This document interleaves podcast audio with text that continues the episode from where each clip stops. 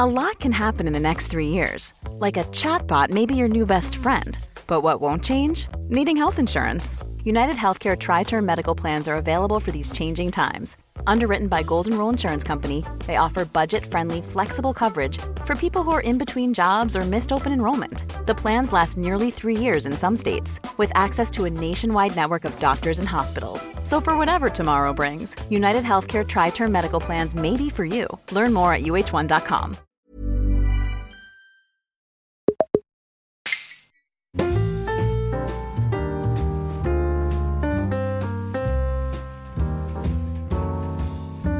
Hola, ¿qué tal amigos? Bienvenidos a un episodio más de En Crisis.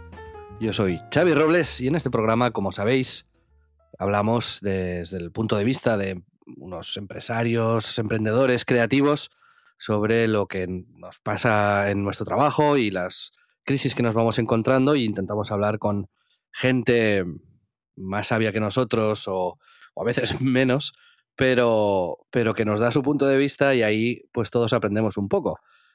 Eh, hoy tengo conmigo un invitado muy, muy, muy especial para mí, porque Pedro está en, en, Japón, como sabéis, grabando un documental para Prime Video con Rubius. Y digo que es muy especial porque lleva siendo mi socio desde hace más de 10 años. Los dos fundamos la agencia de representación Biz, los dos hemos fundado Dux y de hecho hemos fundado bastantes más cositas eh, que ahora os contaremos, ¿no? Pero también eh, totalmente fuera de su zona de confort, porque no suele dar entrevistas y ya estoy escuchando su risa nerviosa. Jordi Torres, ¿qué tal? Hola, ¿qué tal Xavi? Hola, ¿qué tal a toda la gente de En Crisis?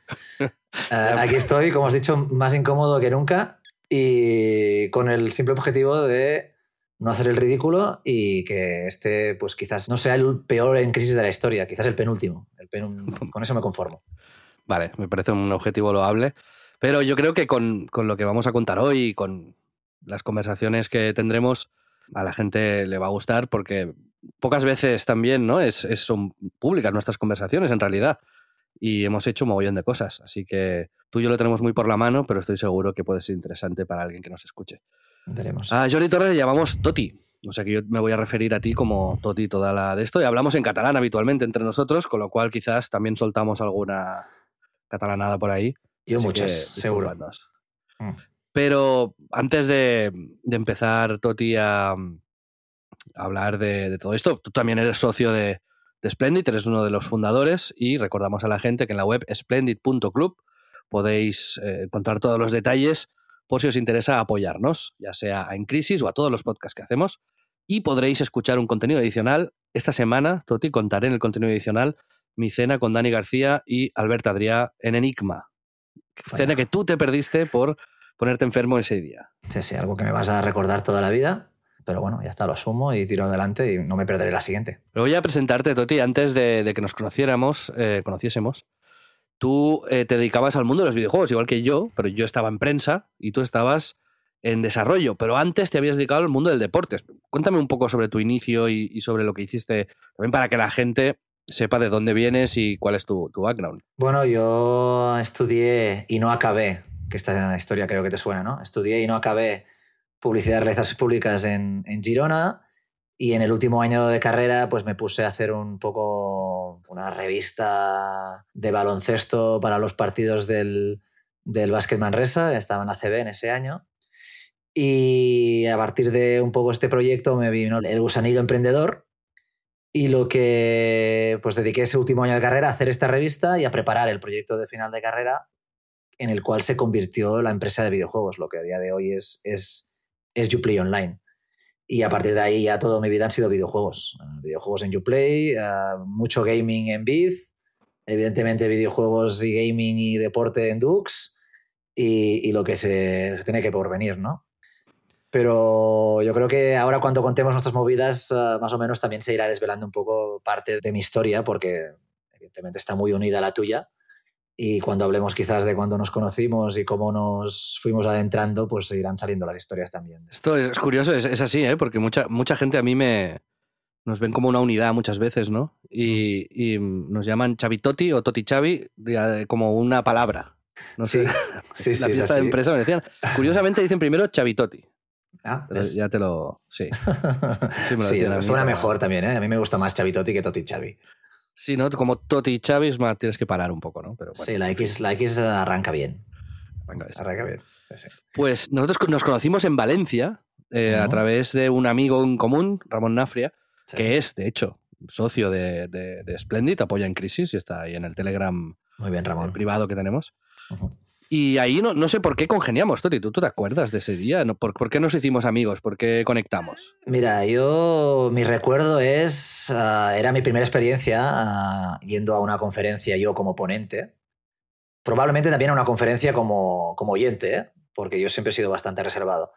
Y dije, bueno, pues voy a ir. Y cuando me encontré ahí, además de estar fuera de zona de confort, pues vi a mucha gente que no conocía y que me daba la sensación de que no encajaría con ellos. Y no sé cómo nos conocimos contigo y vi que dentro del friquismo del evento, con perdón, eh, friki, ya sabes que a mí lo friki me gusta, ¿eh? pero dentro del friquismo del, friquismo del evento No, me una- pareció... Una, una de las primeras discusiones que tuvimos fue la, la tienda de merchandising para vender cosas de los clientes de Biz Sí, que hicimos con Willy Rex, Vegeta, tú y yo. Sí. La llamasteis Frickster am- am- con mi voto en contra, porque a mí me Sí. parecía ofensivo y vosotros estáis. No, no, Frickster mola. Claro. Hombre, pero bueno, perdón, con, el tiempo, con el tiempo has visto que lo friki ha sido como algo positivo. No, no Sigo algo- pensando que era un malísimo nombre, pero Pues bueno, claro, vale. eso ya se puede discutir. Pero bueno, dentro de ese, de ese repertorio de gente que no conocía, eh, en cierto momento me pareció que por edades y por rollo que tenía, pues mira, hostia, este tío, pues me parece que como mínimo congeniamos. Y a partir de ahí, mm, yo creo que la fiesta lo zanjó todo ya, ¿no? Ya Sí. a partir de salir de fiesta, pues ya se empezó la amistad y, y todo lo demás. Es, eh, hablamos, ya lo, lo desvelo ya hoy aquí. el- el también venimos a hacer un anuncio discreto, pero, pero anuncio al fin y al cabo, de que hoy Toti y yo nos hemos eh, despedido del equipo de Biz porque dejamos de ser CEOs y directores general- de generales de la agencia. Pasamos a un rol más de consultores y advisors. Seguiremos unidos a Biz, pero es una empresa que fundamos. ¿En qué año, Toti? A ver, oficialmente creo que es 2014. Ah, pero, ah, evidentemente, de- extraoficialmente, desde 2012-13 ya estábamos haciendo cosillas. Pongamos 10 años, ¿no? Más o menos. Sí, sí, sí, sí, sí, totalmente. Así que, bueno, 10 años después, eh, unas semanitas llevo yo, llevo yo también de, de cambios y de, y de cierres, ¿eh? Algunos eh, más afortunados que otros, pero, Mm. Pero macho, si, si tengo que replantearme la vida en algún momento, seguramente sea... Son buenos Ahora. días para hacerlo, sí. sí, sí, Sí. Nada, ha sido, han sido 10 años brutales. Ah, a ver, ah, tampoco hoy con el equipo creo que más o menos lo he transmitido también. Tampoco quer- quería, quería que sonara una despedida muy, muy emotiva porque seguiremos estando ahí, quizás no en el día a día, pero sí en el semana a semana y trabajando para que, para que Biz sea cada día más grande, ¿no? Pero bueno, tenemos, tenemos otros proyectos muy grandes, muy importantes que requieren de nosotros y demás. Y, y vamos a por ellos. Y, bueno, algunos ya es evidente, ¿no? Estamos en uno de ellos ahora mismo. Ah, y otros que ya has ido contando de vez en cuando y otros que explicaremos pronto. supongo. Toti, eh, ya, ya la gente supongo que ya va viendo que hay, Sí. nos entendemos bien, Sí. pero hay... eh, para que para una pareja de socios funcione a lo largo de los años, porque tú y yo Sí. realmente no nos hemos discutido nunca. Mm, No, es por, por, por Fixter, ya está. Sí. Y por láser, que yo a Biz le quería llamar láser. Eh, también, una buena bala es que vamos ahí. ¿eh? Pero em, sí que es cierto que se, mm, bueno, hay evidentemente una compenetración a nivel personal, pero también de skills y laborales, ¿no? Digamos que, ¿cómo, cómo definirías al final nuestra, nuestros roles y nuestra actitud dentro de, de lo que hemos hecho? Que hemos dicho Biz, hemos dicho Splendid, hemos dicho Dux. No sé si quieres comentar alguno de los otros proyectos en los que estamos metidos. Bueno, hay uno que lo menciono, que es Ranji, que va a ser, es y es muy, será muy importante para nosotros, lo que pasa que no voy a poner ahora a explicarme, pero que podemos ah, estar medio podcast aquí comentándolo. Supongo, espero que en un futuro tú lo menciones, ah, pero va a ser, va a ser algo muy, muy importante y, y ya lo comentaremos. Víctor Correal ya me, me ha dicho que quiere que esté ahí contándolo esto. ¿eh? A él sí que le parece interesante. No, no, a mí también. Ah, Vale, vale. Y, y- y me lanzó esto que creo que comentó en el último podcast, ¿no? De que es de esos proyectos que, que, que uno de los dos esconde y el otro acentúa. Y esto, esto en parte creo que es, es, es lo bueno que tenemos nosotros, que hemos estado viviendo estos, estos años, que es que a pesar de que algunas veces veamos algo más claro uno que el otro, lo que hacemos es apoyarnos en eso y dejar que el otro lo lidere, ¿no? Y que lo, que lo, que lo empuje y que, y que compruebes si, si es algo bueno o no. Y si no es algo bueno al final, pues oye, a otra cosa y, ya está. Y si es bueno, pues vamos de puta madre porque todos nos salimos, eh, salimos beneficiados y cuando podemos ayudar, ayudamos. Sí, yo creo que también quizás yo tengo un enfoque más creativo y pasional ¿no? Eh, con las cosas y tú más eh, realista y calmado. Y entonces nos equilibramos esas personalidades para, para llegar a puntos intermedios que funcionan, ¿no? Quizás. Posiblemente. Y también creo que hay otra clave, que esto es muy importante eh, en, socios, y supongo que algunos se verán identificados también en esto, que es las intensidades, ¿no? Que, es bueno, nadie puede estar al 100% de intensidad durante mucho tiempo seguido. En, nuestros mundos que, son tan intensos de, de, emociones, ¿no? De cuando hablamos de tantos dineros, de tanto gente trabajando, es bueno que, haya momentos en que tú puedas relajarte o desconectar un poco y que sepas que hay alguien ahí que, coge, el testimonio, el testigo y, que, que, compensa ese momento que tú tienes que, dejarlo un poco, ¿no? Y ahí creo que también nos hemos compenetrado muy bien en estos años, la verdad. Pues sí, porque bueno, han pasado muchas cosas y, efectivamente eh, no, no hemos ni tenido, o sea, ni lo hemos hablado en realidad, ¿no? Eh, ha sido de manera muy, muy natural y, ahora en esta nueva etapa que empezamos, no post-biz, pero, pero, casi, eh, pues también, ¿no? Justo hoy antes de grabar el podcast estábamos los dos hablando de, vale, pues a partir de ahora, eh, tú más aquí, yo más allá, y, y bien, la verdad es que yo por un lado me, da pena, ¿no? Porque al final, pues recuerdo cuando estaba registrando el dominio de Biz, ¿sabes? Eh, cuando hicimos el primer logo en el, en el Photoshop, cuando. Bueno, ahora contaremos algunas de las primeras campañas, intenciones y anécdotas de, mm. la agencia, pero es que al final, y esto nos lo dijo uno de nuestros inversores hace poco, eh, lo que hicimos en ese momento, y no es por echarnos flores, vaya, es eh, aquí estaría Paco diciéndome, relaja, pero eh, estuvimos eh, construyendo una industria en realidad, ¿no? Una industria que era incipiente en Estados Unidos y aquí normalmente siempre vamos cuatro o cinco años por detrás de, de las grandes tecnológicas y tuvimos que picar mucha piedra porque nadie confiaba en esto, ¿no? Hemos tenido reuniones con gente, grandes directivos que veían a los youtubers que hacían 4 o 5 millones de views por vídeo como frikis en calzoncillos delante de una webcam que no, que no de esto. Y, los primeros años fueron de, pedagogía pura y dura. Absoluta. Realmente ahí, en otras cosas quizás no, pero ahí abrimos mercado a, nivel global, porque mirábamos en Estados Unidos, en Inglaterra, y empezó, o sea, cuando nosotros ya llevábamos prácticamente un año, dos años de trabajo, empezábamos a ver agencias que empezaban a hacer lo que estábamos haciendo nosotros, ah, con números evidentemente mucho inferiores, o sea, muy inferiores, eh, volúmenes de negocio que podían ser importantes porque estamos hablando de Estados Unidos e Inglaterra, pero era como plan, es que no, no, no, nadie nos va a enseñar a hacer esto, hay que, hay que ir aprendiéndolo eh, sobre la marcha. Y lo que decías tú, encontrándote gente por el camino, que era, era entre un punto frustrante y un punto retador, ¿no? Porque es que nosotros era evidente que veíamos que esto era el futuro. O sea, era indiscutible, o sea, era imposible que no fuera así. y te encontrabas con gente que, hablaba de nuestros clientes como, sí, estos, los niños rata, estos sí que van con pijama, estos que, que, que, van a hacer estos, si son ninis prácticamente. Y tú en reuniones, a veces cerrando la boca, en plan, sí, sí, ya me lo contarás dentro de un tiempo, y a veces diciendo, no, no, escucha, mira, lo que decías tú, haciendo pedagogía, que sabías que, que caía en, en, un saco, roto, un saco roto. Pero bueno, con el tiempo, evidentemente, todos han ido viniendo, y muchos de los que esa época, ah, y ahí viene una época digamos, primera nuestra, que era la de, la de las rebañadas, ¿no? Que veías, veías que toda la gente alrededor nuestro lo que hacía es rebañar. O sea, ¿te acuerdas, Xavi? Hablabas con agencias y decías, oye, que vamos a hacer este plan de trabajo más a largo plazo y decían, no, no, no, no. Ah, yo quiero esto ahora porque esto se va a hundir en unos meses y ahora, o sea, con total honestidad te decían que ellos iban a hacer la pasta ahora y, era una, una, de las preguntas que más nos hacían era ¿y cuándo va a reventar esta burbuja? Y no consideraban que esto no fuese una burbuja, ¿no? Y creo que nuestra, nuestro mérito fue por convicción o porque ya nos habíamos metido aquí, el ver que, que no era una burbuja, era una tendencia.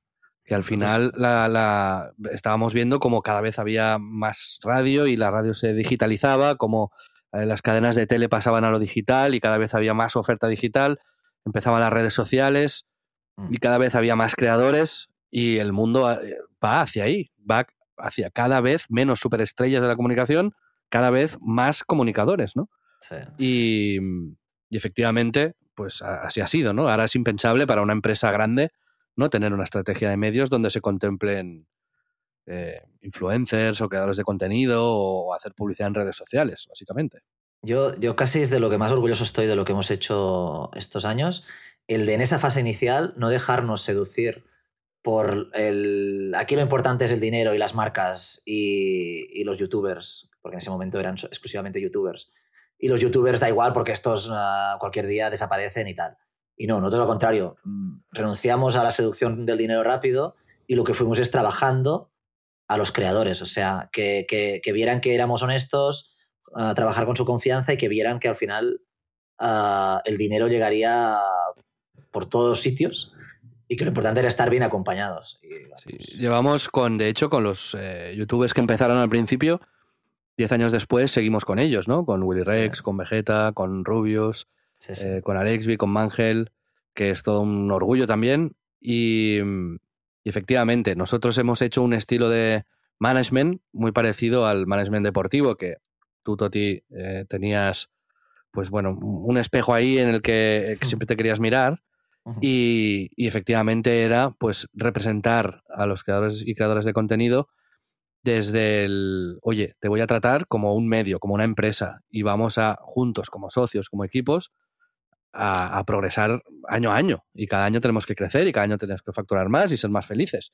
Y, y así hacíamos, ¿no? Porque había muchas agencias o muchas empresas que quemaban a sus creadores, ¿no? Los metían en plataformas donde no había mucho futuro, les hacían hacer campañas de publicidad que manchaban totalmente su contenido y alienaban a su audiencia.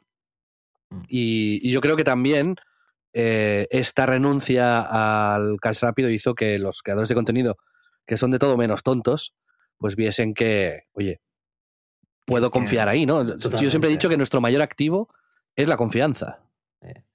Y, y, te digo que el, tiempo, o sea, si ahora miras atrás, porque no lo hacemos esto, ¿eh, pero si miramos atrás, te puedes acordar de varias agencias que nos hacían la competencia uh, trabajándose a las marcas y no los creadores, con lo cual lo que dices tú, ¿no? que al final para ellos era importante la marca y, y daba igual el creador lo que tenía que hacer y cómo lo tenía que hacer y demás. Y en ese momento para nosotros era muy complicado porque esas agencias iban con mucho dinero. Y para competir nosotros teníamos que realmente creer mucho en este mensaje porque al final en el corto plazo estábamos perdiendo. Uh, ahora esas agencias, mm, te digo yo que creo que ninguna de esas existe. Y alguna era muy gorda en ese momento. ¿eh? O sea que bravo por nosotros ahí.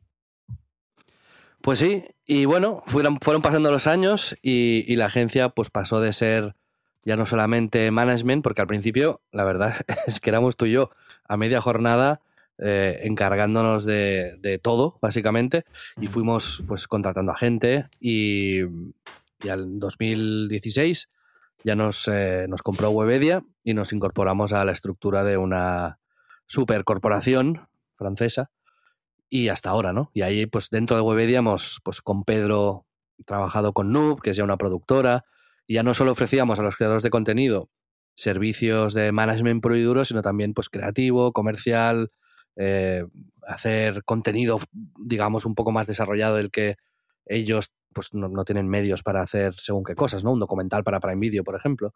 Eh, y hemos ido creciendo en esa, en esa dirección, pero hemos hecho cosas también muy chulas. Yo creo que tenemos que estar orgullosos de haber sido pioneros en, en hacer formatos como, yo sé, la velada de boxeo de Ibai o eh, las Olimpiadas de Gref, a los partidos de, de Mario, o sea, récords mundiales de audiencia en realidad. Sí, sí, no. sí, tiras atrás hemos hecho decenas de cosas disruptivas en su momento, uh, con los que a día de hoy casi todos los big creators, el único que quizás no hemos hecho nunca nada directamente ha sido Auronplay. Los demás todos hemos hecho alguna movida especial que ha sido rompedora dentro de lo que es la creación de contenido.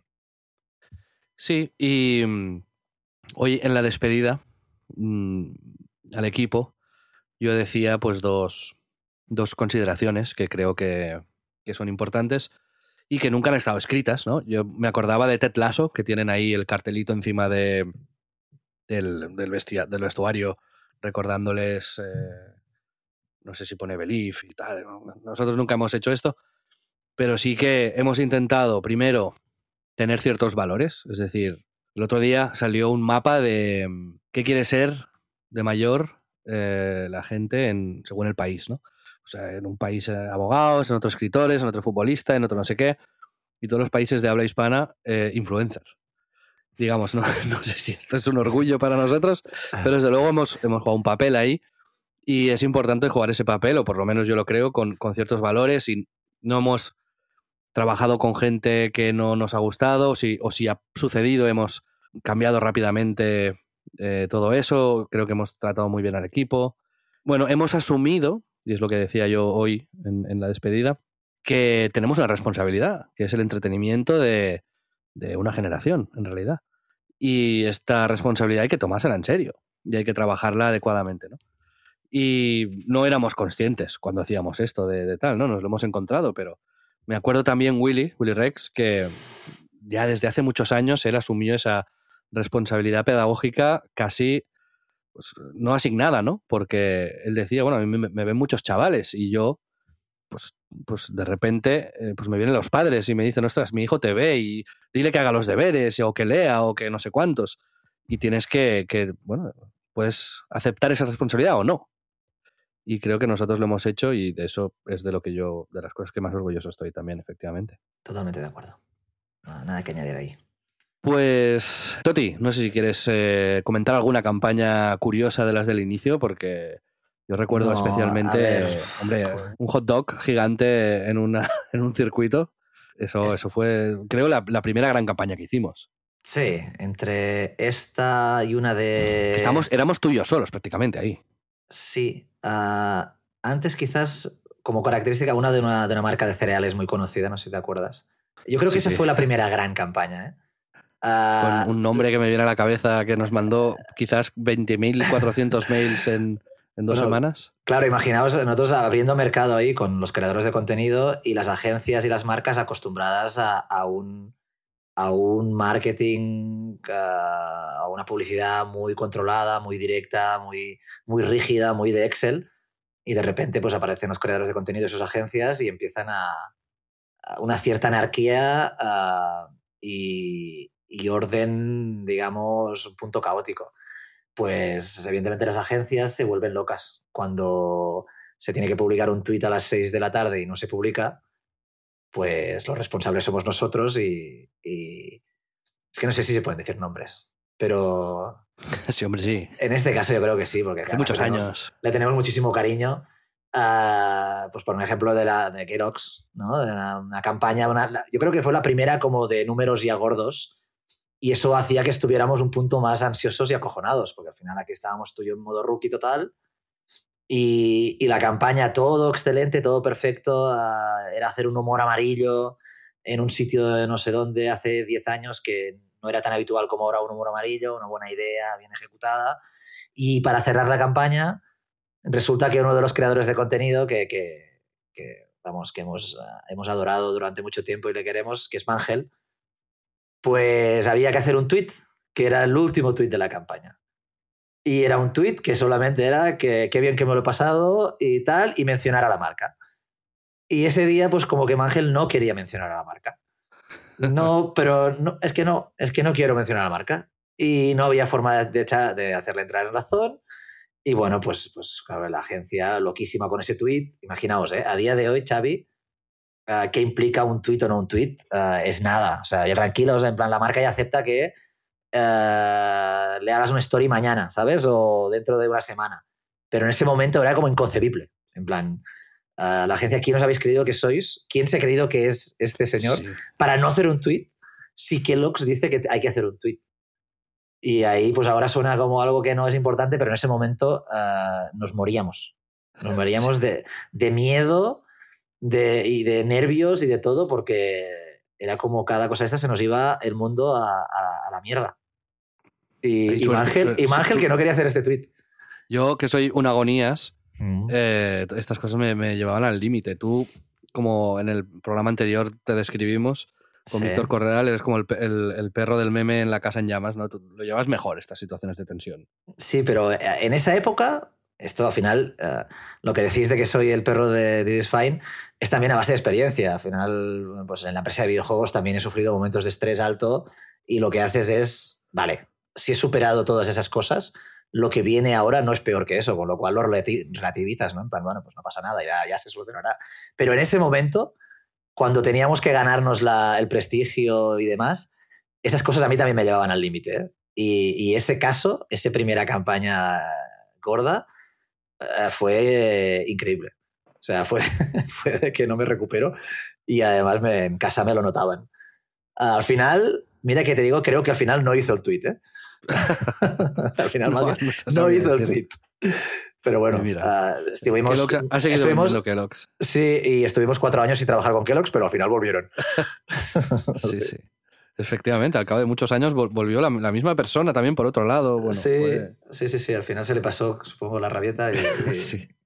tuvo que volver. Pues eh, bueno, campañas de estas, eh, si queréis preguntarnos alguna curiosidad, alguna pregunta, ya sabéis que en arroba en Crisis Club, en Twitter e Instagram, nos podéis contactar y, y, eh, pues, bueno, ya os contestaremos. Y, la que decías tú de las salchichas, si quieres cuenta, porque es- es- eso está guay, pero también estaba el, el viaje ahí arriba a Noruega. O sea, son cosas ahora que parecen muy normales, pero hace ocho años llevarte a tres creadores de contenido con una marca de salchichas, eh, digamos, ¿no? También la salchicha, ya que, ya que, nos, ya que nos apoyó en su momento. Así Oscar Mayer. Oscar Mayer, a llevarte a tres creadores de contenido a, a Noruega, ¿no era? A Islandia, creo yo, A ¿no? Islandia, a Islandia, a cocinar salchichas en un geyser. o sea, Pues la, esto- premisa, la premisa era eh, Rubius, Mangel y Alexby, creo, hacer, eh, bueno, cocinar un hot dog de las maneras más locas que, se, que, que pudiesen imaginar, ¿no? Y una fue con el, con el un coche de estos... Un eh, roadster de esos que quita, que saca fuego, tío. Ahí por el, sí, por el tubo de escape. Ahí tenemos que dar las gracias también. Claro, ha habido mucha gente como, como mi amigo Chema o Dani Grande, que eran eh, personas que ya confiaban en lo nuestro y tenían que luchar dentro de sus empresas para vender estos proyectos, ¿no? Porque imagínate ir a hablar con, con según qué gente dentro de Oscar Mayer y decirles, vamos a hacer esto. ¿no? Eh, también hay que darles mucho mérito a esta gente que, que fue visionaria dentro de entornos mucho más hostiles, digamos, que el nuestro. Nosotros tampoco nadie nos ataba nada, ¿no? Pero bueno, fue esto, de cocinar el- en un geyser en Islandia, cocinar eh, con el tubo de escape del, del cochazo y luego no sé, no sé qué más, hubo otra, ¿no? Era la del cochazo, la de lanzallamas y la de los geysers. A lanzallamas, es verdad lanzallamas. también. Eso fue Lanzallamas, Alexby, ¿no? Lanzallamas. lanzallamas, lanzallamas era Alexby, que quedó bastante espectacular, sí. Sí, Yo creo que se puede ver esto en YouTube todavía. Sí, está ahí, está colgado en el canal de los tres o... Sí, sí, sí, sí. Sí. Y Rubius apareció en un circuito con, montado en un super perrito gigante. Bueno, en fin. Sí, eh, somos aquí un poco abuelos cebolletas ahora mismo, pero es verdad que te digo, insisto, eso hace 10 años era una auténtica locura y nos llevaba por el camino de la amargura el que cómo coño vamos a hacer esto y el viaje a Islandia y que, que todos entendieran que es lo que tenía que hacerse y bueno. Y luego a nivel estructural, a nivel de empresa, también nos. Siempre hemos dicho que hemos tenido siempre una estructura muy líquida, porque al no, no- al no haber empresas en las que copiar un organigrama, ¿no?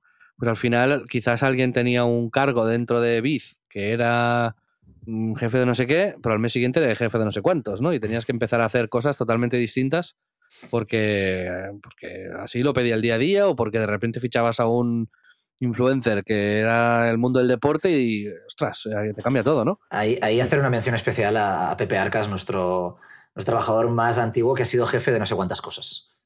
Probablemente tendríamos que hablar con él y saber cuántas cosas ha sido jefe o responsable, porque claro, habéis que ha habido con nosotros desde esto, de estos 10 años.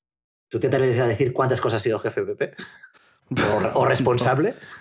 8 o 9 por lo menos. 8 nuevos seguro, sí, sí. Es que tanto con que- él como, como con Irene hemos vivido de todo. Hemos tenido que probar eh, al final de todo, porque claro, se- obviamente lo que estáis pensando muchos, pues, Y merchandising, pues obviamente hemos hecho merchandising. Poner las caras de los influencers en productos y venderlos en no sé qué, también lo hemos intentado de todo. Pero hay cosas que las marcas, digamos, iban, yo creo, con, con más miedo que nosotros y es normal, ¿no? Y cosas que ahora son muy habituales, hace siete años, ocho años, era bueno, una operación radical. Pero los influencers siempre han creído en ellos mismos también, ¿no? Y porque conocían sus números y sabían la conversión que tenían. Pero hemos tenido que pelearnos también en hablabas, muchos... hablabas en anteriores podcasts de, de, de los uh, headphones que tienes que tenemos por ahí Sí, en, algún, sí, sí. en algún tal, pero... Est- Estoy haciendo gestiones para recuperarlos, ¿eh? Vale, vale. Eh, también podemos decir la de no sé cuántas toneladas de, de material escolar que tuvimos que regalar, que oye, pues mira, que más, que más ni que menos que regalarlo a una causa social, pero nos, nos quedamos con toneladas de libretas, carpetas y demás, Agendas. agendas y que, bueno, las agendas sí que eso sí que no, no se puede volver a utilizar, pero, o sea, que hemos hecho cosas que salían muy bien, pero también nos hemos tenido que, comer- de que comer Sí, muchas. pero eh, íbamos probando, ¿no? Porque a lo mejor no te salía bien hacer tus propias libretas, pero luego eh, con Planeta hemos publicado libros y hemos vendido millones. Y, mm, y también en nuestro sector, una de las cosas más emocionantes, te, iba- te diría, es que Toti, nunca podíamos prever cuál, qué cosa sería la que nos daría más dinero el- al próximo año, ¿no? O sea, nuestra evolución era absolutamente loca, porque de repente un año, eh, pues yo qué sé, con colaboraciones con marcas hacíamos tanto, pero al año, que, al año siguiente había la guerra del streaming, ¿no? Y Twitch, YouTube, Mixer, no sé qué, Facebook se empezaban a pelear y ahí era como, ostras, La, bueno, pues la- aquí hay- hay- la persecución de Mixer es ya antológica, ¿eh? es historia pura de, mun- de nuestro mundo y lo que tuvimos que hacer ahí para llegar a la persona adecuada y que no se nos escapara y tal. Sí, sí. Yo me fui a, a Seattle, me fui tres o cuatro veces a, las- a Redmond, vaya, a las oficinas de Microsoft. Fue. Pero bueno, otros años era, pues yo qué sé, de repente te salía una producción de cine que a lo mejor se podía dar. O te salía. El videojuego, YouTubers Live. Es verdad. y otro año fue YouTubers Live que hicimos con tu empresa de videojuegos y que fue un súper éxito. ¿Cuánto se vendió de YouTubers Live? No sé, creo que ha facturado unos 20 copia. millones o algo así.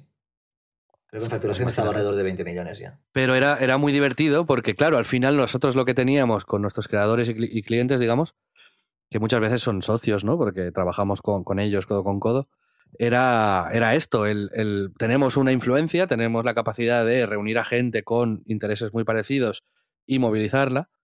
¿Qué hacemos con esto? Y, lo obvio y lo principal es crear contenido para que lo vean y monetizar ese contenido. Pero a veces también, pues yo qué sé, nos fuimos a Argentina de gira. Totalmente. Estas imágenes que supongo que muchos o varios de vosotros habréis visto, ¿no? De la época esa de, de los youtubers yendo a Latinoamérica, saliendo corriendo delante de la gente, huyendo de los aeropuertos. Pues ahí, ahí estuvimos y la verdad es que fue una Un guardaespaldas de Rubio se rompió el, el brazo por la marabunta. Sí. Fue una experiencia de esas que dices, no, no es posible que la, la vivas en tu vida y, y estuvimos ahí en medio. Y los shows, la verdad es que la gente del Mediafest lo montaba muy bien. Fue algo muy estresante, pero... Yo tengo el recuerdo ese, tengo una foto en mi Instagram, de hecho, desde el escenario, tirando una foto al público que había, pues, pues, pues, yo qué sé, decenas de miles de personas. Sí. Y el fenómeno fan en esa época era, mm, Sí. bueno, Es- Es, extremo. es curioso porque el fenómeno fan estaba muy, muy, muy arraigado en, Latinoamérica. O sea, ibas a Argentina, locura. Ibas a México, locura. Perú, locura. Y luego llegabas aquí y, y montabas un evento presencial y era locura muy contenida. Es decir, ah, ahí vimos como no, como no realmente nuestro sector no lo aguantaba todo. Y no lo montamos nosotros, pero se hizo un festival aquí en Madrid ah, con varios de los top creators como cabeza de cartel y fue un fracaso, si te acuerdas. Del, Sí, ¿Cómo se llamaba? Ah, no me acuerdo. o sea, seis meses antes estábamos reventando un estadio en Argentina y seis meses después, aquí en Madrid... No, ah, Matt, Matt algo, ¿no? Matt, sí, sí, Matt sí. Fest o Matt Fest, Matt- Pues ah, seis meses después, aquí en Madrid, les costó poner 2.000 personas ah, para ver a varios de ellos. O sea que ahí Sí, sí. son Bueno, ha sido un, ha sido un viaje, una montaña rusa, pero de- a nivel de negocio, si os interesa, digamos, sí que es verdad que nosotros año a año hemos ido creciendo, hemos ido contratando más gente. No sé, no sé cómo lo hemos hecho del todo, pero sí que al final lo hemos convertido en un negocio sostenible y también pues con la entrada de Webedia pues nos ayudaron a poner orden y recursos y, y a ver qué hacían fuera también, ¿no? Y sinceramente la clave, la clave creo que es esto, es el prueba y error. O sea, no tienes que tener miedo de lanzarte a las movidas. Porque... Nos, lo hemos jugado bastante, ¿eh? Sí, sí, sí, sí. Es verdad que, que, el sector acompañaba, porque yo creo que aunque, aunque hubiéramos hecho el auténtico idiota, a ver, no. O sea, idiota absoluto no, porque los idiotas, los idiotas absolutos fueron los del inicio que se pensaron que aquí tenía que rebañar el dinero rápido y, y que no había futuro. Pero si hubiéramos hecho aún más locuras y tal, habríamos tirado, porque el sector realmente ha sido emergente Ford, ¿no? que decimos nosotros. Ah, Otro nombre para Biz al principio era Beaufort. Beaufort, en, catalán. tengo, tengo, hasta bocetos de logos de Beaufort. Bueno, el, Ford, el Bo y el Fort es una palabra, son dos palabras que usamos a menudo. Y que bueno es y fuerte. Bueno y fuerte, ya está. Y suerte que no lo hicimos, como has dicho algunas veces. Pero bueno, total, que, que que sí, que hay que intentar cosas, eh, no arrepentirse si salen mal y tampoco hace falta sacar pecho si salen bien, pero luego disfrutarlas. Y Toti, de Biz, bueno, ya, ya hemos contado más o menos cómo, cómo fue todo, pero luego nos embarcamos eh, en la, pues, los últimos años, ¿no? los últimos 3, 4 años, en fundar Dux, que también vino de, bueno, pues si Biz se creó porque pues tú estabas en videojuegos, yo eh, estaba creando contenido en webs y los youtubers vieron, ostras, esta gente de negocio tiene cierta idea, pues ayudadnos. Y salió así un poco de, bueno, pues oye, aquí hay una oportunidad, ¿cómo la construimos? También pasó un poco lo mismo con Dux, ¿no? Que empezamos jugando al FIFA y, vimos, ostras, aquí la, la, gente de este ecosistema está un poco desguarecida. Yo tengo, tengo un muy claro recuerdo de cuando se, se creó Dux. Yo recuerdo que evidentemente, claro, pues con Biz estábamos recibiendo imports de todo tipo del mundo de esports, que aún era muy incipiente, pero ya había territorio y teníamos algunos trabajadores que estaban metidos por ahí. Y yo venir a decirte, estábamos ya nosotros en muchas movidas, ¿eh? pero decirte, Xavi, hay que hacer algo en esports, hay que hacer algo en esports porque es que uh, está multiplicando números, nuestra audiencia, parte importante de nuestra audiencia está yéndose para allá, uh, tenemos que tener algo. Y, a ti que como que no, no, te gustaba, porque no, ¿verdad? O sea, no, tampoco me gustaba a mí, ¿eh? Yo no, ni LOL, ni Dota, ni Call of Duty, nada de esto me gustaba, pero era como, coño, tenemos que estar. Y me acuerdo un día que estábamos en el despacho, que en nuestro despacho estábamos cara a cara, compartimos despacho, y, y levantas la mirada y me dices, bueno, Toti, ok, hacemos un equipo de esports, pero solamente... Sí, sí, sí, sí. Pero yo no te había dicho nada, ¿eh? O sea, en ese momento tú te iluminaste o, o, encajaste tus piezas y dijiste, bueno, ahora se lo voy a decir. Vale, Toti, vamos a hacer un equipo de esports, pero solamente vamos a jugar a FIFA. Y le dije, y le dije me vale, me vale, no, no hace falta nada más. Luego ya pensé, bueno, ya veremos en un futuro si hacemos más, pero ahora mismo me vale. Y dijiste, quiero hacer yo, eh, quiero poner el nombre y el logo. Digo, perfecto, tú mismo, lo, que tú quieras. Y me dijiste, ¿te gusta este? Me gusta. Y el logo este me, encanta. Pues venga, uh, para adelante, ¿no? Pero era como, hay que hacerlo y, y bueno, pues eh, esperaste la motivación, que luego a la par a mí me encantó, porque yo sabes que hace un tiempo que no puedo jugar tanto, pero coño, si tengo que elegir entre un FIFA o un Call of Duty, pues FIFA muerte en Dux al final lo que hemos hecho es centrarnos en videojuegos deportivos y tú, Toti, que Toti está loco a veces. Y, a ver, a ver qué vas y a no, toma, no, digamos que te gusta eh, ir al límite, ¿no? Y entonces fue como, ¿y si vamos también al deporte real? Y ahí, pues, el Dux Internacional de Madrid y el Dux Logroño, eh, bueno, pues nos metimos a comprar equipos de fútbol a ver, real. Es, verdad que es un punto de locura y, y también con, con, el tiempo nos hemos dado también más cuenta de, la locura que es o que era. Ah, pero es verdad que en ese momento era un razonamiento de decir, a ver, es que con Dux llevamos unos meses o un año y ya estamos creciendo más rápido que el ecosistema de, FIFA existente. Con lo cual eh, había un techo muy claro, ¿no? Y había que crecer y había que, ser notorios. Los demás equipos de esports destacaban en el League of Legends, que tenía muy buenas audiencias, otros en el Call of Duty, que estaban empezando a crear su franquicia, y nosotros no, teníamos un tope, el, este, este cristal de vidrio que dicen, ah, que era Electronic Arts. techo de cristal. Techo de cristal. cristal de vidrio. Ya he hecho una de las mías. va a caer alguna más. ¿eh? Techo de cristal, ah, que era Electronic Arts en ese momento. Y dijimos, bueno, ¿por dónde podemos crecer? Pues vamos a ganar credibilidad yendo al deporte tradicional. Y ahí es cuando se viene todo, todo el equipo de Segunda B, que luego fue Primera RFF, uh, y todas las movidas que ha habido alrededor. Na nadie buscar. nos quitará haber estado en el palco de Riazor, al, sentados al, al lado del, del, presidente del Deport viendo un partido. Totalmente. Como presidentes. Sí, sí, sí, sí. En ese momento éramos, éramos las máximas estancias, ¿se, ¿se llama? De... no sé, sí. Algo así, los máximos ¿no? representantes, digamos. Sí, sí, sí. sí. Y, Perdimos y eh, 3-0, creo, recordar. Nada, en 15 minutos nos metieron tres goles. Pero creo. en el palco, por cierto, que era fantástico, ahí en Riazor, estaba Fernando Romay y sí, Scaloni, sí. campeón del mundo, con Argentina sí, ahora. Y nos dieron ahí unas empanadas gallegas, un, bueno, había unos vinos maravillosos. Muy bien, la verdad. Fue un buen día, sí, un día divertido. Sí, sí, sí. Hemos aprovechado los viajecillos estos luego para siempre quedarnos un par de días más y claro. ir por ahí.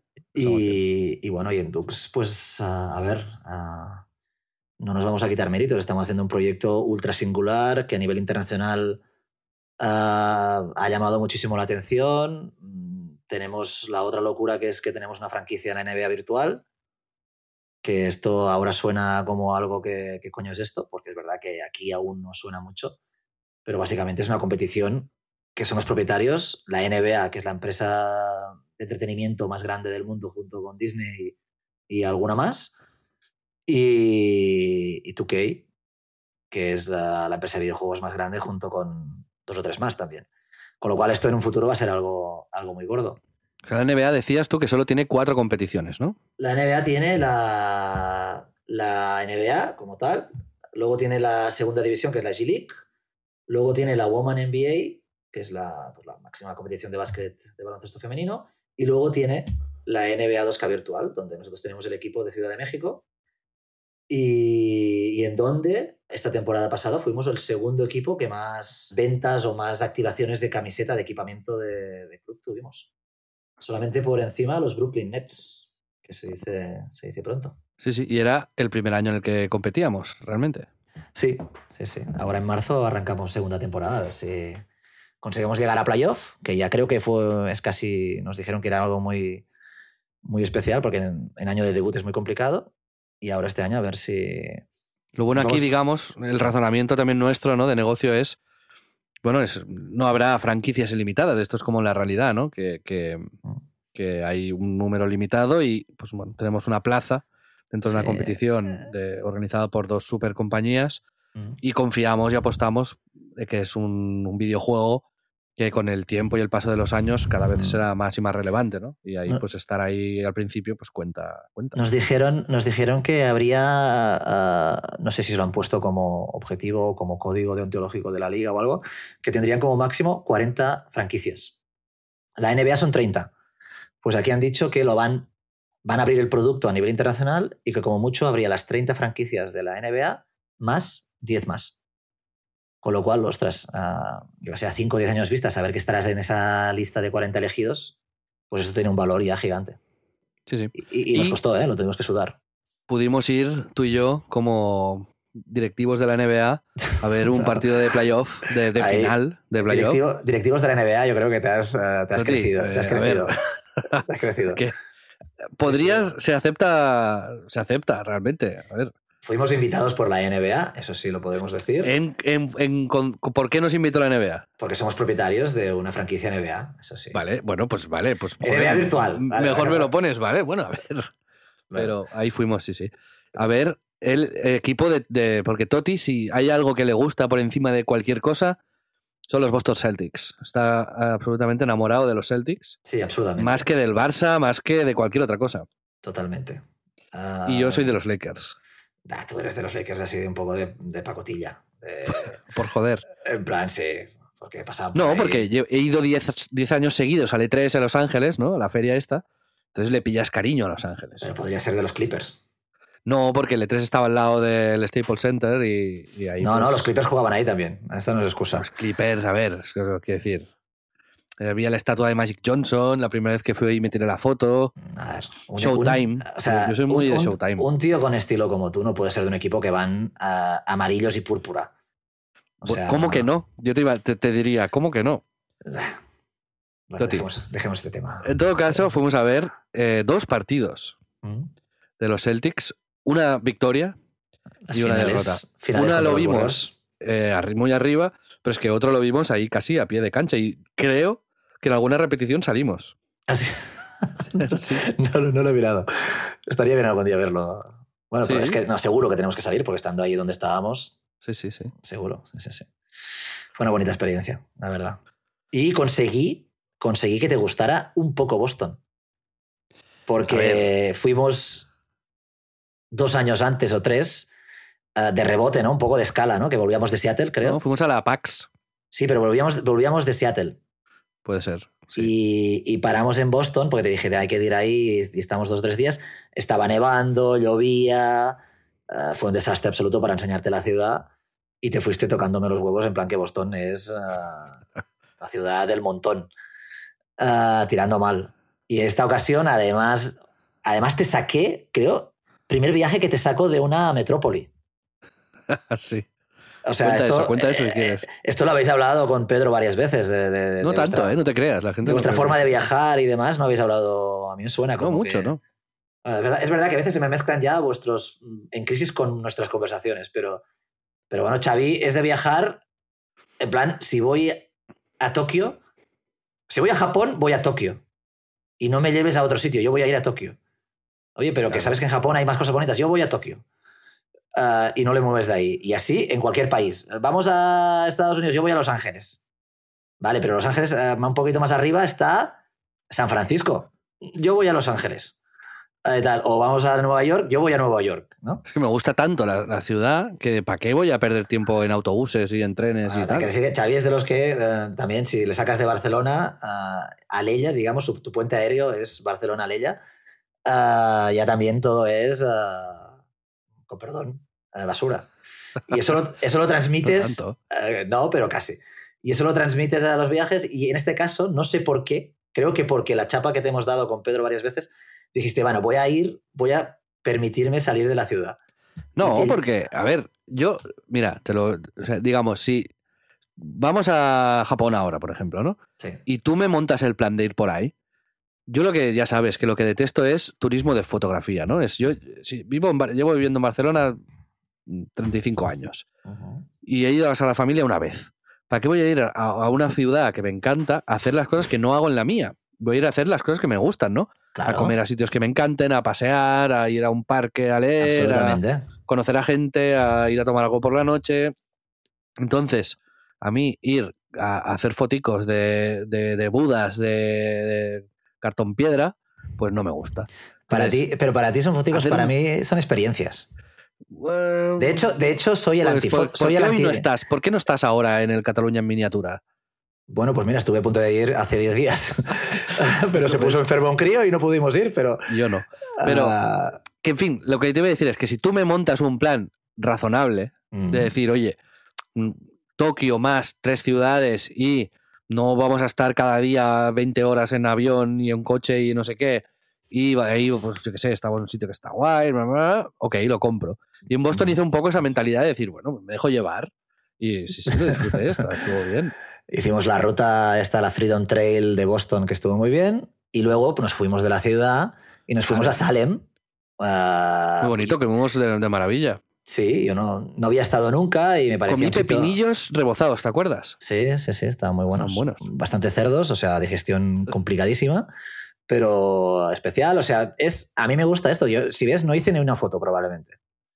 Pero me gusta la experiencia de ver entornos socialmente distintos. Y cuando sales de las grandes ciudades, de los grandes países, te encuentras con entornos sociales distintos, evidentemente, paisajes y edificios y monumentos, pero también rollos que, que- que no ves en las grandes metrópolis. Sí, ¿no? Y a mí sí, eso sí. me.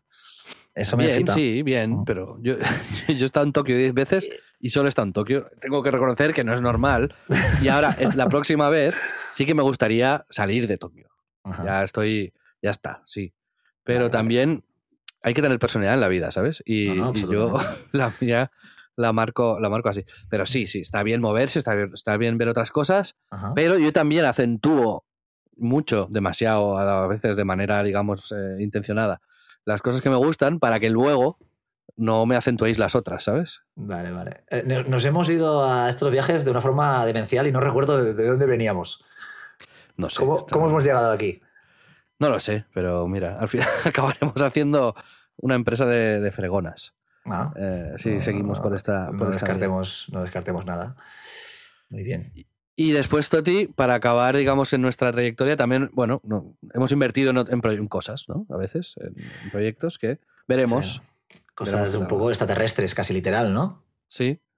Hemos invertido en, en- en empresas de satélites aeroespaciales. Hemos invertido en bebidas energéticas naturales que quizás no son tan naturales. veganas, sí. Ah, ¿Qué más? Ah, hemos invertido. Esto, ah, o sea, ahora activamente ¿eh? están Productos de limpieza. productos de limpieza, es verdad, imagínate. ¿Verdad? época Mirad- pre-COVID. mirad- mirad las frego- mirad las fregonas, no estamos tan lejos de la fregona, ¿eh? Sí, sí, sí. y estamos también en territorio blockchain, que está todo el mundo señalándolo de malas formas. Y bueno, a ver, ahora a veces nos perdemos. Y en podcast, tío. Imagínate invertir en podcast. Efectivamente. Estamos medio, estamos medio locos. Pues, pero bueno, al final nuestra reflexión con los podcasts no es tanto que el podcast es el futuro, sino que cada vez habrá más creadores de contenido y estos creadores de contenido no tienen herramientas para monetizar adecuadamente lo que hacen, ¿no? Las grandes plataformas están pensadas para recompensar al grande, ¿no? Para los grandes creadores, los grandes grupos, los grandes comunicadores. Y hay gente como en Crisis, por ejemplo, ¿no? Que tenemos una base de, de seguidores que les gusta lo que hacemos y que están dispuestos a pagar por ello. Y pues no, no YouTube, un Twitch, no, no hay una opción intermedia razonable para ganarte la vida más o menos bien, ¿no? Y la misión de Splendid será un poco esta, y, a- y este año pues nos pondremos ahí en un trabajo muy subterráneo, muy de segundo plano, en, a trabajar en eso y veremos si da sus frutos. A la vez que, evidentemente, pues desarrollamos un catálogo editorial que sea del agrado de todos y que, que merezca la pena. Bien, perfecto. Pues, eh, Toti, no sé, ya yo creo que se- sería mejor que la gente nos preguntase después y otro día te Sí. vienes y tal. Pero te he visto y te veo, te veo bien delante de un micro. O sea, no, no. Mm, No, no, no estoy. las no- expectativas muy bajas para luego sorprender. No, no estoy nada cómodo. Sé que Hombre, la ¿cómo que no? mayoría, Sí, sí que lo estás. la mayoría de las cosas que hemos hablado pues son mucho menos interesantes de lo que habláis normalmente con Pedro, que además sois buenos filósofos ah, y sacáis mucha punta a las ¿Por, cosas. por qué yo- no te gusta mm, exponerte, digamos? Eh, Es que nunca me ha gustado explicar mis cosas. Ah, si ves, yo creo que somos todos, a veces somos un poco reflejo de, no- de nuestras redes, por ejemplo, ¿no? La gente, hay gente que le gusta exponerse, que le gusta enseñarse en Instagram y tal. Oye, es, es- es algo totalmente válido. Ah, yo no. O sea, en mi Twitter es solamente para leer y dar retweets a las cosas que, de las cosas que hacemos y apoyamos. Eh, en Instagram he subido como cosas casi por, por ética profesional, de decir, no puede ser que nos estemos ganando la vida con esto y no esté subiendo algo en Instagram, pero en plan lo subo totalmente a, regañadientes y hace años eh, que no subo un post.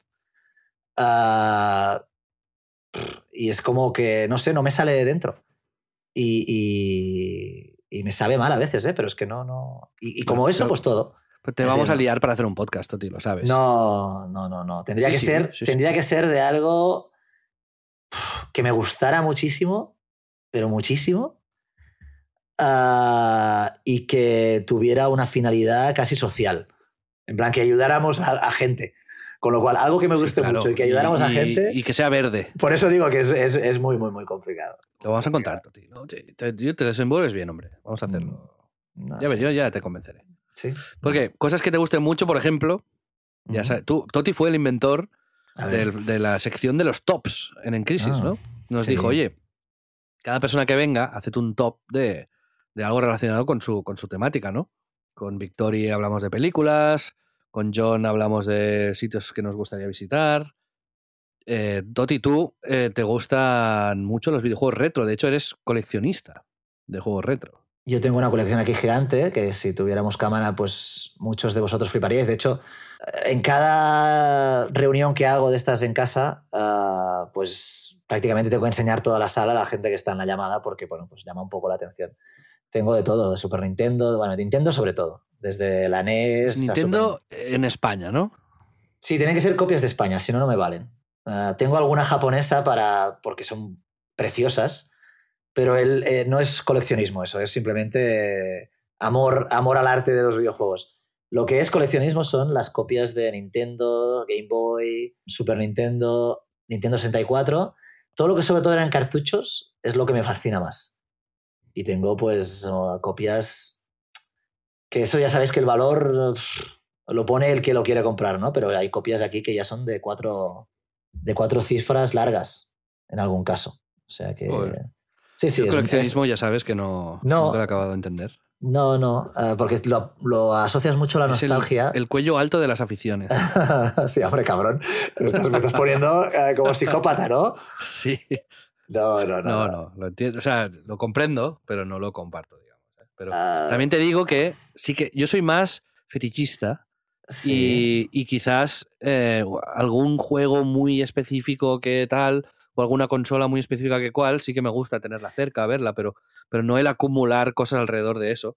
Pero entiendo que, entiendo cómo uno va hacia allá. Bueno, es que eh, tienes que entender que al final. Con, ah, locura. Hay un punto de, querer coleccionar algo que siempre es bueno, como tener objetivos, ¿no? Y que cosas te hagan ilusión. Para la vida creo que es súper importante en el día a día tener estas pequeñas cosas.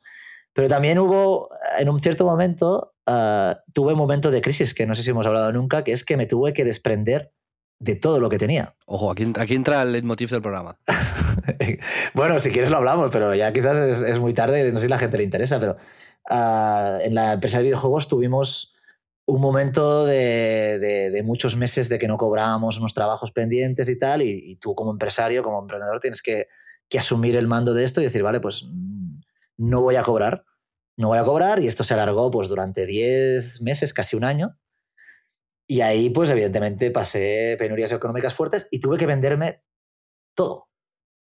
Todos los videojuegos que tenía, todas las películas que tenía, que coleccionaba, comedias absurdas, las tuve que vender todas. Ah, bueno, me dolió muchísimo, pero era algo, algo, que tuve que hacer. Y me prometí que cuando remontara, pues iba a volver a recuperar lo que tuve. Y en, ese, en esa fase de recuperación, tú que me conoces, pues se me fue, me engorilé.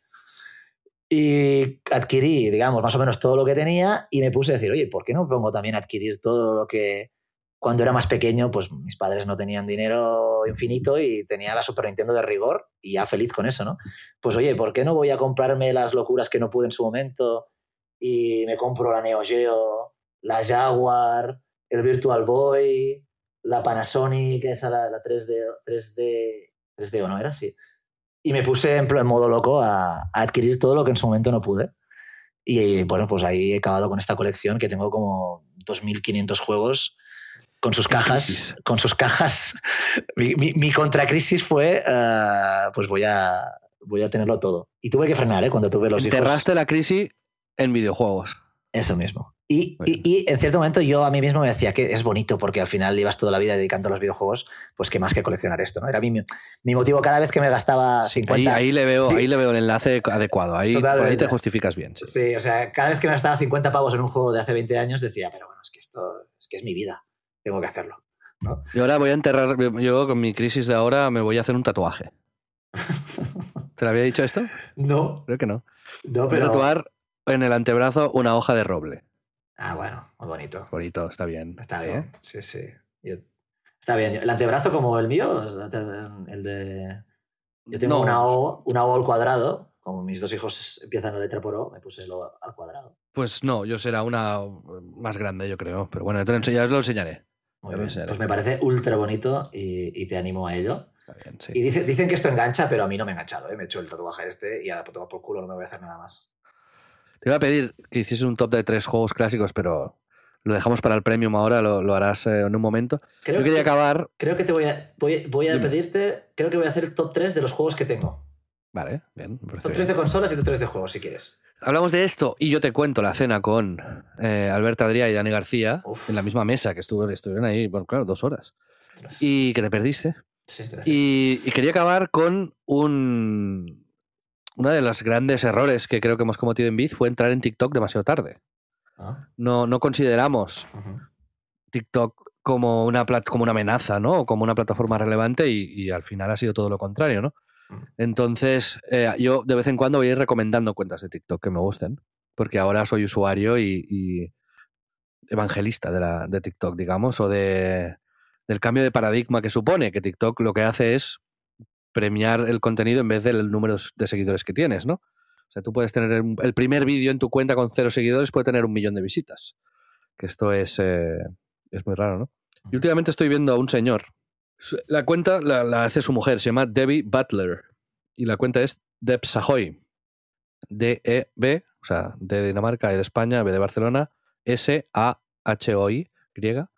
Y es un señor que vendió su empresa, es, no sé si físico, matemático y tal. Y entonces la, mujer cada día le, le, hace una pregunta. Y el hombre, que está muy ilustrado y como parece muy sabio y muy punky, da eh, respuesta en dos minutos a, a, algo. Y me gusta mucho, estoy bastante enganchado. Y le preguntan, Toti, si hay algún secreto para el éxito. Y el señor responde que el éxito depende de tres cosas. A ver si estás de acuerdo o no. La primera dice que es la suerte. Que Totalmente. Está en el momento adecuado, en el lugar adecuado, tomar pues, una decisión y que funcione. ¿Vale? El, eh, es el secreto para el éxito. ¿eh? El segundo es el, el, privilegio. Es decir, cuán prestigiosos o cuánto privilegio tienen o te pueden dar tus padres, tu familia, tu entorno, tu escuela, Em, el acceso a contactos, a conocimiento, pues eso determina en gran medida el, éxito. Esto es, un, esto es sobre todo un buen acelerador. Sí. Completamente. Y, después también la tercera que dice es el crimen. Es decir, que, eh, que la, tercera vía es, es criminal, ¿no? Una vía muy arriesgada. Pero él dice, ninguna de las tres depende de, de ti. Bueno, el crimen sí, en realidad, pero, pero las, consecuencias pueden ser nefastas, las, dos primeras bien poco, y él aboga básicamente por, por defender mucho el, a la gente que trabaja de pues, 6, 8, 10 horas al día y que es, digamos, la manera más razonable de ganarse la vida. O sea, la del crimen entiendo que es que tienes que hacer alguna movida. Bueno, que, en el crimen, al, ser. O sea, hay mucha oportunidad. Hay mucha oportunidad. Lo que pasa es que, bueno, pues hay un peligro asociado a esa oportunidad. ¿Sabes? Yo estoy obsesionado también con el, con el crimen, en realidad. No para ser yo un criminal, pero me, me parece un mercado no regulado extremo, ¿no? O sea, no hay una bolsa en el mundo del crimen. No hay, no hay inversores, ¿sabes? Bueno, sí, sí que los hay, en realidad, pero se rigen por reglas completamente diferentes. No se, rigen, no se rigen por la ley. Y se hacen negocios paralelos, subterráneos, oscuros. Me parece muy, muy interesante todo eso. Lo que viene a ser la mafia de toda la vida.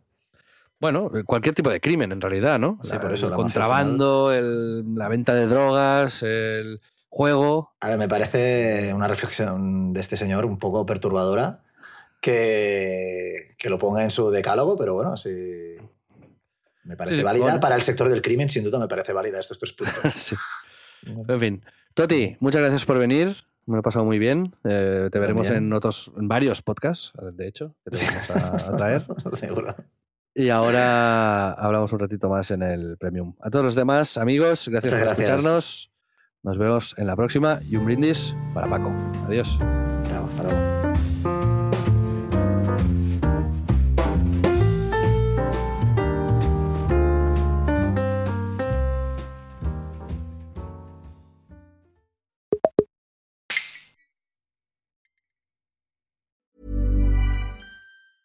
A lot can happen in three years, like a chatbot may be your new best friend. But what won't change? Needing health insurance. United Healthcare Tri Term Medical Plans, underwritten by Golden Rule Insurance Company, offer flexible, budget friendly coverage that lasts nearly three years in some states. Learn more at uh1.com. Mom deserves the best, and there's no better place to shop for Mother's Day than Whole Foods Market. They're your destination for unbeatable savings, from premium gifts to show stopping flowers and irresistible desserts. Start by saving 33% with Prime on all body care and candles. Then get a 15 stem bunch of tulips for just $9.99 each with Prime. Round out Mom's menu with festive rose, irresistible berry chantilly cake, and more special treats. Come celebrate Mother's Day at Whole Foods Market.